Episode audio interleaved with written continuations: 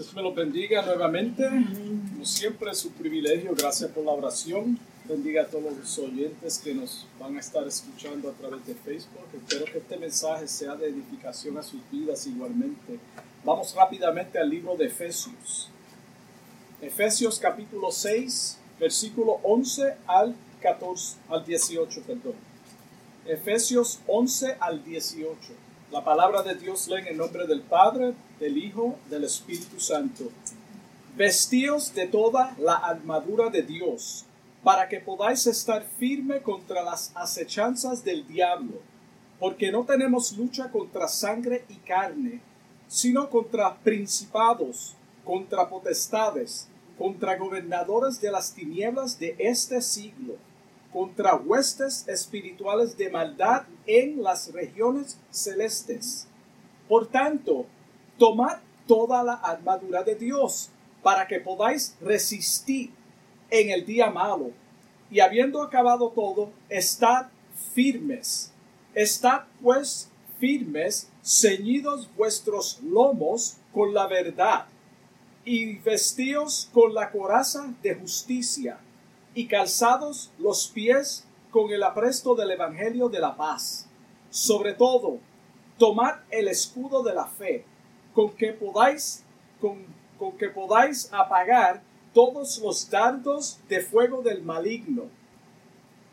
y tomad el yermo de la salvación y la espada del Espíritu, que es la palabra de Dios orando en todo tiempo con toda oración y súplica en el Espíritu, y velando en ello con toda perseverancia y súplica por todos los santos. Efesios 6:12 claramente nos dice que nuestra lucha no es contra sangre y carne. So, tenemos claramente un cuadro de con quién nosotros vamos a batallar. No es contra sangre y carne. En otras palabras, no es humana. Nuestra guerra no es humana. Ya vimos en la primera parte de este mensaje las maquinaciones de nuestro adversario. Por tanto, no le debemos echar la culpa de nuestros conflictos, nuestras batallas nuestros problemas a nuestro esposo, esposa, hijos, hijas, a los pastores, a los líderes, ellos no son nuestro enemigo. No son nuestro enemigo. So tenemos que dejar eso claro. Mi batalla y tu batalla es contra principados. Está escrito claramente contra potestades, contra los gobernadores de las tinieblas de este siglo, contra huestes espirituales. Nuestro enemigo, como dijimos la, la semana pasada, es un enemigo invisible que opera a través de aquellos que se dejan usar de maldad en las regiones celestes. So claramente tenemos el cuadro. El apóstol Pablo en los próximos versículos nos habla de cada pieza de la armadura de un soldado de ese tiempo. Esto es lo que el apóstol Pablo está haciendo en esta escritura. Y lo trae a lo práctico usando cada pieza como un ejemplo o ilustración de nuestra armadura en el Señor. So imagínate el soldado en aquel tiempo. ¿Qué cuadro más visible, más que podamos tener claramente lo que él está diciendo? Sabemos que tenemos que estar firmes. La semana pasada hablamos de eso. En el Señor, el cristiano maduro en la fe no es ambivalente, no es movido, no está hoy y mañana no. Eso no existe. El cristiano maduro está parado en el Señor y no es movido. Tiene pruebas, tiene problemas, flaquea, de vez en cuando cae, pero no se mueve, es firme. Mira cómo dice Job 23:11. Job 23:11 claramente dice, mi pie ha seguido firme en su senda. Mi pie ha seguido fiel en su senda. Su camino he guardado y no me he desviado. Hebreos 12:13. Mira cómo dice. Y haced sendas derechas para vuestros pies. ¿Para qué? Para que lo cojo no salga del camino. Mira qué clara la palabra de Dios. Sino que sea sanado. ¿Sanado de qué? De toda la basura de este mundo, de todo lo que el enemigo viene en contra de nosotros, lo que nos presenta. En esta guerra, nosotros o nuestros propios esfuerzos son inefectivos. No podemos usar nuestros propios, nuestras propias herramientas para pelear esta batalla.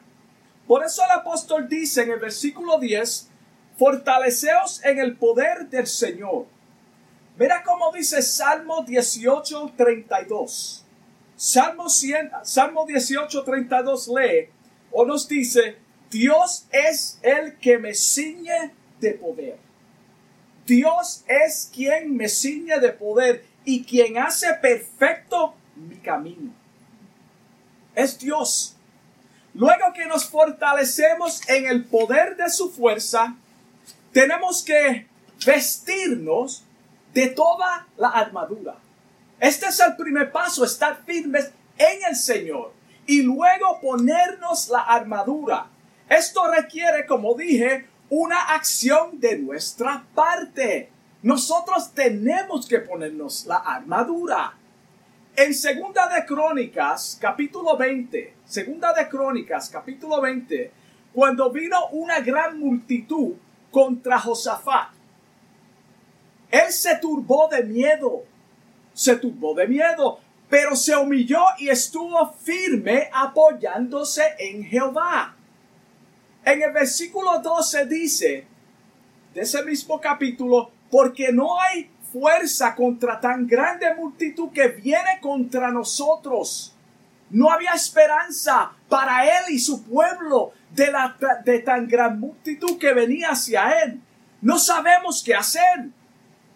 Y a ti volvemos nuestros ojos. En otras palabras, vamos buscando apoyo en ti porque nosotros no podemos.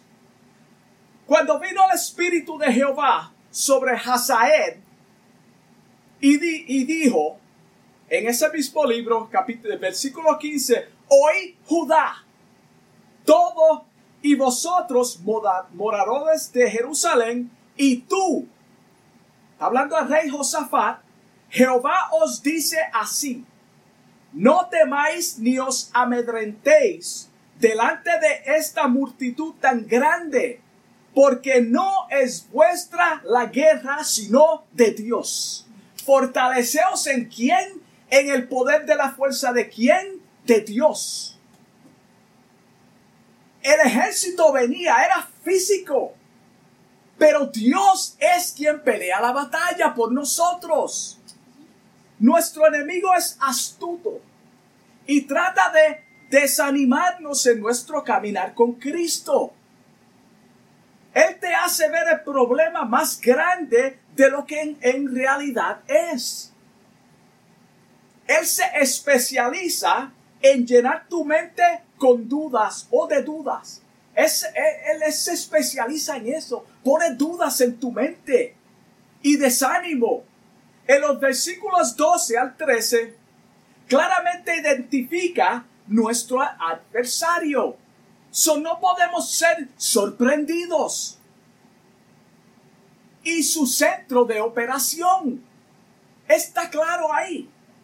No es contra seres humanos. Ellos son solo víctimas. Ellos son víctimas del enemigo que los usa. O instrumentos del maligno que se dejan usar por él. Mi batalla y tu batalla es contra autoridades contra autoridades, contra potestades que dominan este mundo de tinieblas. Esa es nuestra batalla. Contra fuerzas espirituales de maldad en las regiones celestiales. Por eso Jesús claramente dice en Primera de Juan, capítulo 2, versículo 15. no améis al mundo ni las cosas que están en el mundo. Mira cuántas veces va a nombrar, el mundo en estos versículos. Si alguno ama al mundo, el amor del Padre no está en él. Hermano, ¿tú sabes lo que es eso? Las personas que aman este mundo, el amor del Padre no está en él. Porque todo lo que hay en el mundo, los deseos de la carne, los deseos de los ojos, la vanagloria de la vida, no proviene del Padre, sino del mundo. Wow. Y tanto que nosotros queremos parecernos al mundo, tanto que nosotros permitimos que el mundo entre en nuestras vidas. Queremos ser como el mundo. Es todo lo contrario a lo que enseña la palabra de Dios. Como soldados de Cristo, lo primero que hacemos es ceñirnos vuestros lomos con el cinturón. Esa es la primera herramienta de nuestra armadura. El cinturón de verdad. No solamente el cinturón, es el cinturón de verdad. En la antigüedad se usaba una túnica, usaban una túnica larga. Y esto tú lo ves en, en las películas. Jesucristo usó una túnica larga también. Y se la enrollaban con el cinturón para tener más flexibilidad. Es como una mujer que tiene un traje largo y trata de hacer, por ejemplo, hacer un deporte. ¿Qué es lo que ella tiene que subirse el traje para tener movilidad? Esto era algo similar a la túnica larga en aquel tiempo. So tenían que enrollárselas y ajustársela con el cinturón para tener más flexibilidad. Por eso dice, ceñidos vuestros lomos. Acuérdate que cuando Dios le dijo a Job, cuando Job lo estaba cuestionando, ciñete los lomos. En otras palabras, vamos a batallar. Yo te voy a poner a ti en tu lugar. Y tú me vas a explicar a mí cómo es que la lluvia cae, cómo se forma los, las nubes en los cielos. En el libro de los Hechos, capítulo 7, versículo 58, vemos cuando apedrean a Esteban. Dice que los testigos pusieron sus ropas a los pies de un joven llamado Saulo. Eso es lo que dice ese capítulo, ese versículo.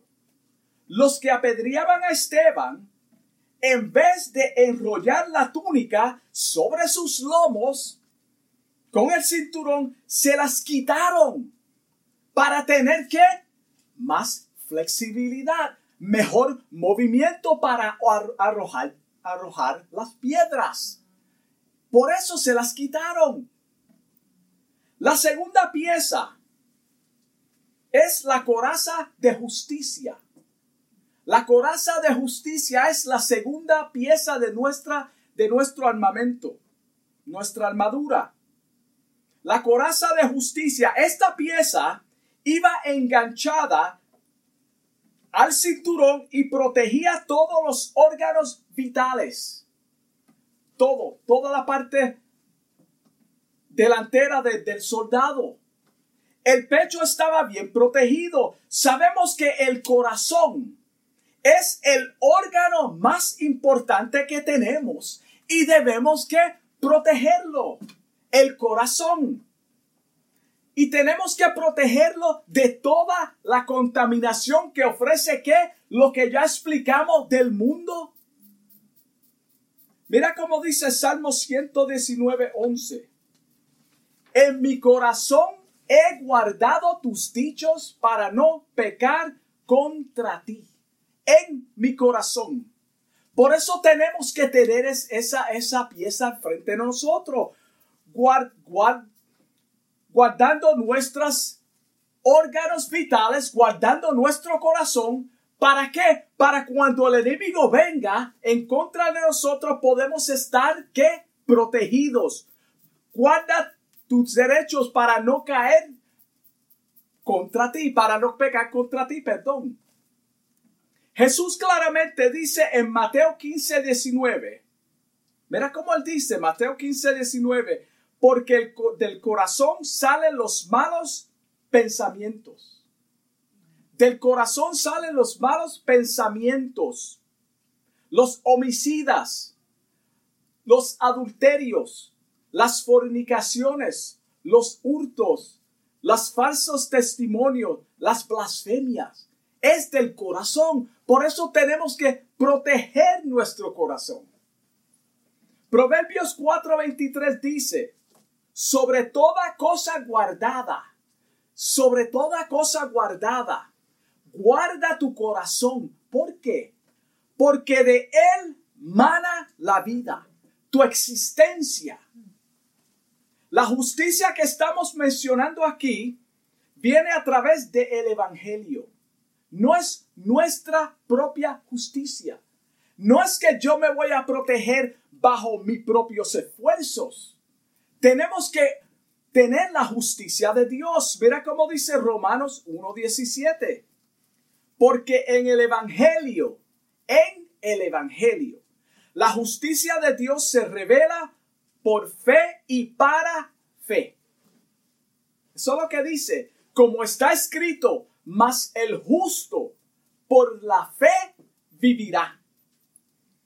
Cuando entendemos la importancia que es la coraza de justicia, guardamos nuestro corazón. ¿De qué? De las tentaciones que ofrece este mundo. La tercera pieza es los calzados de los pies. Calzados vuestros pies. Los pies de un soldado deben estar siempre protegidos. ¿Para qué? Para avanzar en la batalla. Tenemos que tener buenos calzados. La planta del calzado de los pies de un soldado romano tenía unos picos para no resbalar. Esto le daba firmeza para pararse en su lugar, sin moverse. Es como los atletas, los peloteros que tienen esos zapatos que tienen unos piquitos. Eso tenían estos zapatos. ¿Para qué? Para poder estar firmes, calzados los pies.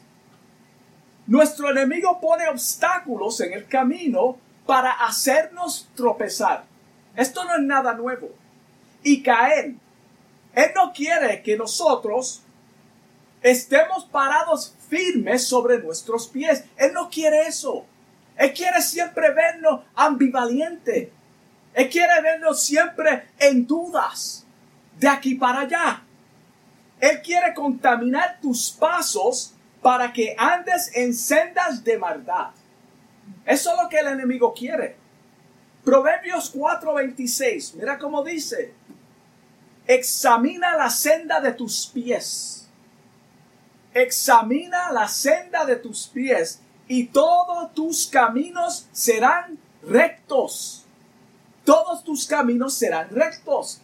Salmo 119, versículo 105 dice, lámpara es a mis pies tu palabra y lumbrera a mi camino. So, cuando nuestros pies están calzados con el apresto del Evangelio de la paz, no somos avergonzados o no nos avergonzamos del Evangelio. No tenemos vergüenza de hablar la palabra de Dios, porque estamos bien firmes, sabemos dónde estamos parados, sino que anunciamos las buenas nuevas de salvación a otros. Mira cómo dice Isaías 52, 7. Cuán hermosos son sobre los montes los pies del que trae alegres nuevas. En la antigüedad, cuando veían esos, esos peregrinos bajando de los montes, se ponían alegres y contentos. Del que anuncia la paz, del que trae nuevas del bien, del que publica salvación, del que dice a Sión, tu Dios reina. Por eso nuestros pies tienen que estar calzados con la palabra de Dios.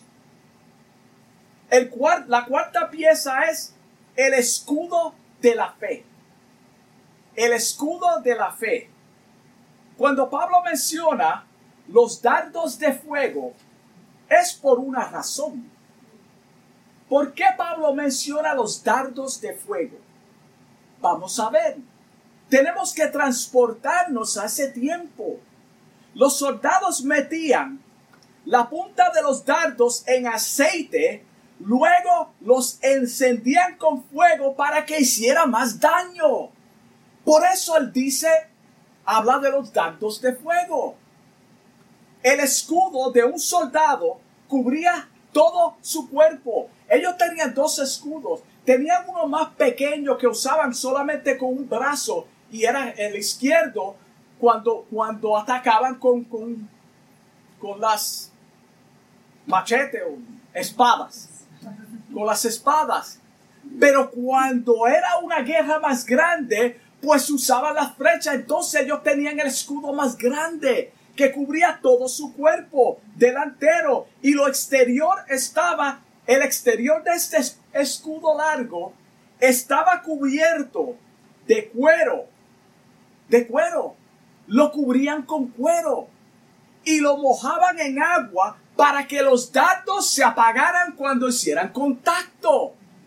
Por eso ellos usaban ese tipo de, de, de, cuero para, con ese propósito de apagar los dardos de fuego cuando hicieran contacto con el escudo.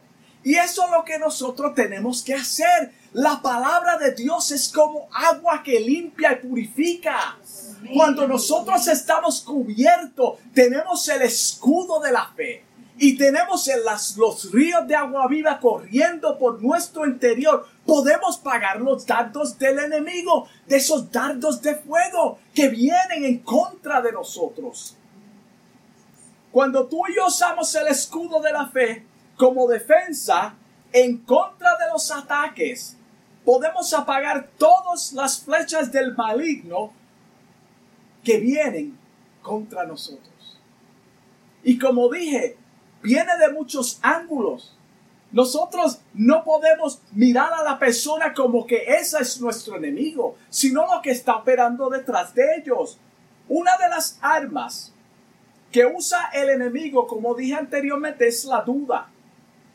¿Será verdad que soy salvo por gracia y no por obras? ¿Será verdad eso? ¿Cómo puede ser posible? Yo tengo que hacer algo yo siento que hay algo que yo tengo que hacer para aportar a mi salvación. Eso es una duda del enemigo. Porque la salvación completa descansa en el sacrificio de Jesucristo, no en nosotros. Eso es una obra, una obra del enemigo que viene en contra de nosotros. Le fallé al Señor.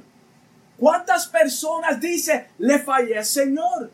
Estoy perdido, ya no debo de ir más a la, iglesia, ya no debo de orar porque le fallé al Señor, jamás me levantaré porque cometí tal pecado.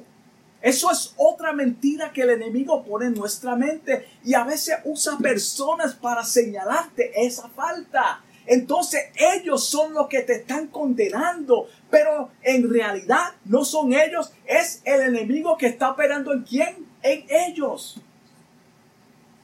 Cuando usamos el escudo de la fe, toda mentira y duda que, dispara Satanás no puede penetrar en nuestro corazón. No penetra, no es efectiva. Es apagada con la verdad de las escrituras. Acuérdate que la, las escrituras es lo único que borra toda mentira es la palabra de Dios. No hay otra cosa que borre la duda y la mentira del ser humano. Nada, es la palabra de Dios. El apóstol dice también que velemos con toda perseverancia y súplica por todos los santos. En otras palabras, tenemos que orar los unos por los otros, no atacarnos. Estamos peleando la misma guerra en distintas áreas. Por eso debemos estar unidos como un solo cuerpo, como un solo pueblo en el Señor.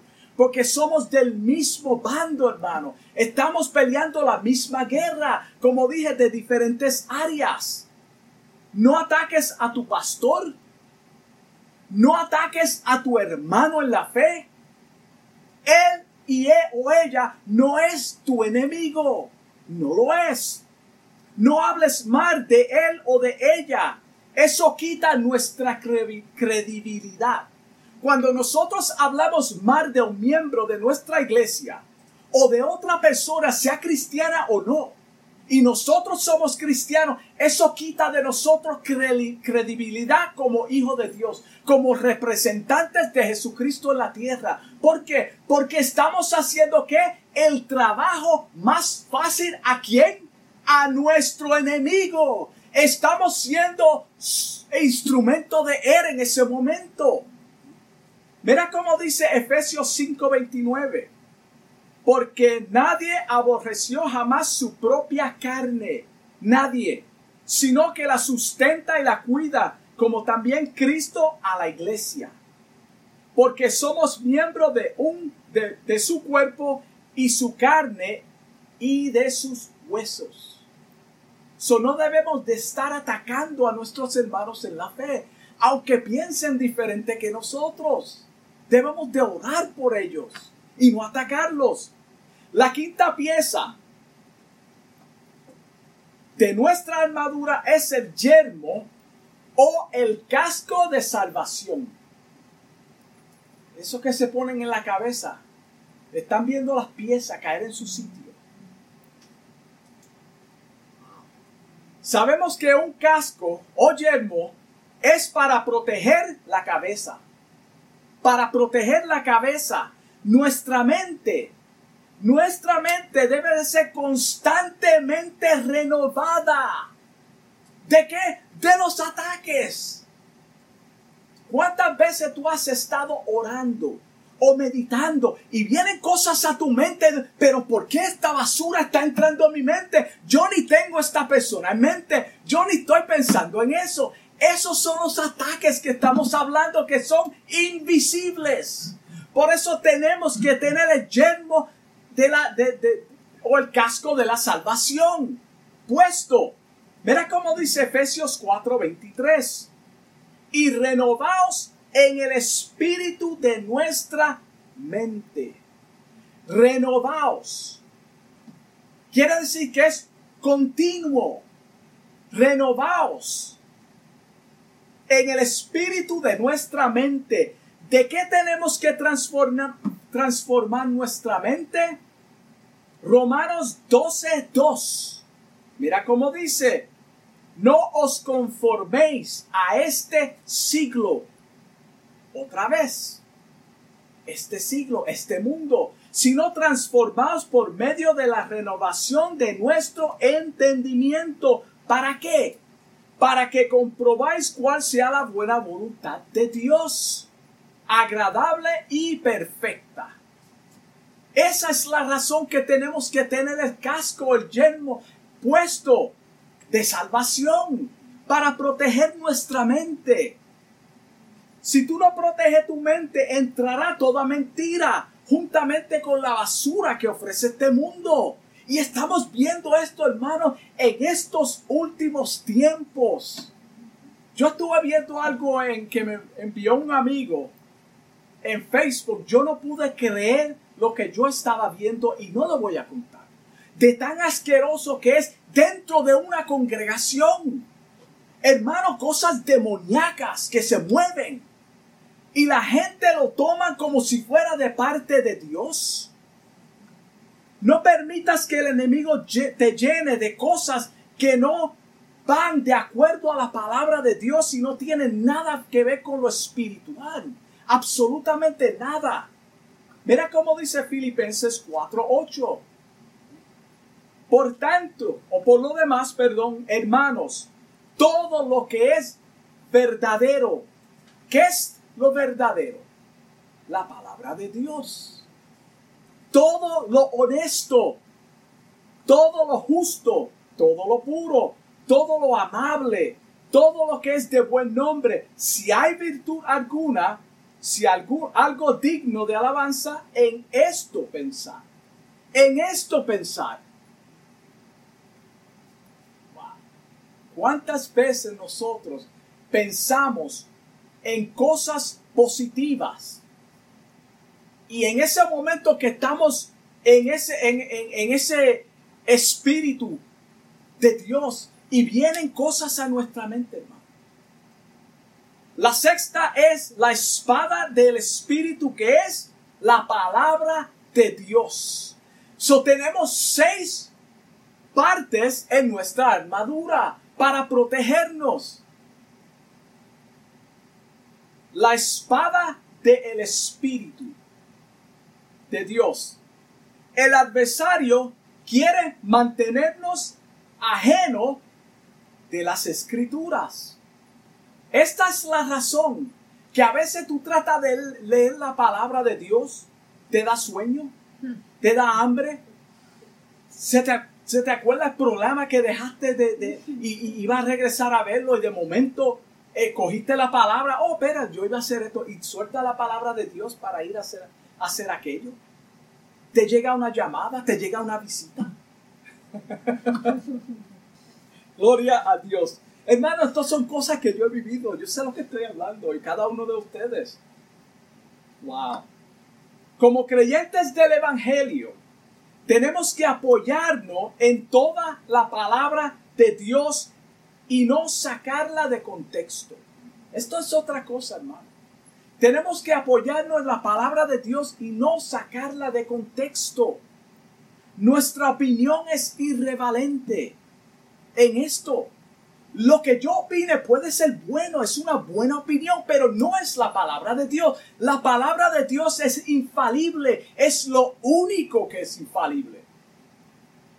Jesús utilizó la palabra cuando fue llevado al desierto por el Espíritu para ser tentado por quién? Por el diablo. Cuando decimos escrito está, es una afirmación. Hay una diferencia entre yo creo, yo opino, yo pienso y escrito está. Sellado, confirmado, escrito con sangre. El enemigo se enoja. Él quiere que hablemos de nuestras propias opiniones y no de lo que está escrito en la palabra de Dios. So mi predicación debe de ser completamente bíblica. Completamente. Mi enseñanza debe ser completamente bíblica. No debe de haber opiniones a menos que haya una pausa. Y aclaremos que es una opinión. Te exhorto a que llenes tu mente de versículos bíblicos y hable la palabra de Dios. Haz una costumbre de leerla todos los días de tu vida. Mantente siempre en comunión con el Señor. Mira cómo dice Primera de Tesalonicenses, capítulo 5, versículo 16. Estad siempre gozosos. A veces eso es duro. Tú puedes estar gozoso algunas veces, todos los días posiblemente, pero tenemos que estar siempre gozosos. Orad sin cesar. Dad gracias en todo porque esta es la voluntad de Dios para vosotros en Cristo Jesús. Y el 19 dice, no apaguéis el espíritu, no lo contriste. El Espíritu Santo se contrista. Podemos apagarlo. Y con esto concluyo. Cuando analizamos detenidamente toda, toda esta armadura y cada pieza, te darás cuenta que la única arma de ataque en esta armadura es la palabra de Dios. La única. Las otras son para nuestra defensa. Mira qué diferencia. La palabra de Dios es lo único que usamos para atacar. Por eso es tan importante que nos mantengamos en la verdad de lo que está escrito en la verdad de lo que está escrito. Esta espada sirve para defensa y para nuestro para atacar a nuestro enemigo. Ella es la que alumbra nuestro camino para que no tropecemos. ilumina nuestra mente y nos hace sabios. La palabra de Dios hace sabio al hombre. Cuando aplicamos la espada del Espíritu a nuestro diario vivir, tomamos decisiones sabias, porque estamos basándonos en la voluntad de Dios y en lo que dice la palabra de Dios. Somos dirigidos por el Espíritu Santo y estamos en victoria porque tenemos puesto toda la armadura. Así que hermanos, yo le aconsejo que se vistan de la armadura de Dios. Que nos las pongamos, hermano, y, entendamos que nuestra batalla es real. Nosotros estamos batallando un, enemigo que no se ve, que, se, se, se, se, está moviendo, hermano, de muchas áreas y dentro de las congregaciones. Y esto es bien triste. Y como dije la semana pasada, es por falta de discernimiento que nosotros permitimos que estas cosas ocurran. En vez de atacar a nuestro enemigo con la palabra de Dios, nosotros estamos atacándonos a nosotros mismos. Y esto no es, no debe de ser. Cuando ya tenemos todas, todas las herramientas, tenemos la palabra de Dios. El apóstol nos describe en detalle dónde y quién es nuestro enemigo y cómo podemos combatir. Pero, como dije la semana pasada, nos quitamos la armadura y cuando es conveniente nos la ponemos. Vamos a orar. Amado Dios, te doy gracias, Señor, por esta hora, por tu palabra, Señor, que tú me has dado, Dios mío. Te pido que alguna vida, Señor, sea edificada a través de esta palabra, Dios mío que si algún hermano, alguna hermana está pasando por momentos difíciles, Señor, y todavía no ha entendido que la batalla es contra un, un enemigo invisible, Señor, que opera en las regiones celestiales, Señor, y a veces no entendemos, Señor, te pido por esa persona, Padre, que tú los ayudes, Señor, que tú les dé fortaleza, que tú los, les enseñe a amarse con, con la armadura que tú has puesto en nuestras manos, Señor. Te doy gracias en el nombre de Jesús. Amén. Dios los bendiga.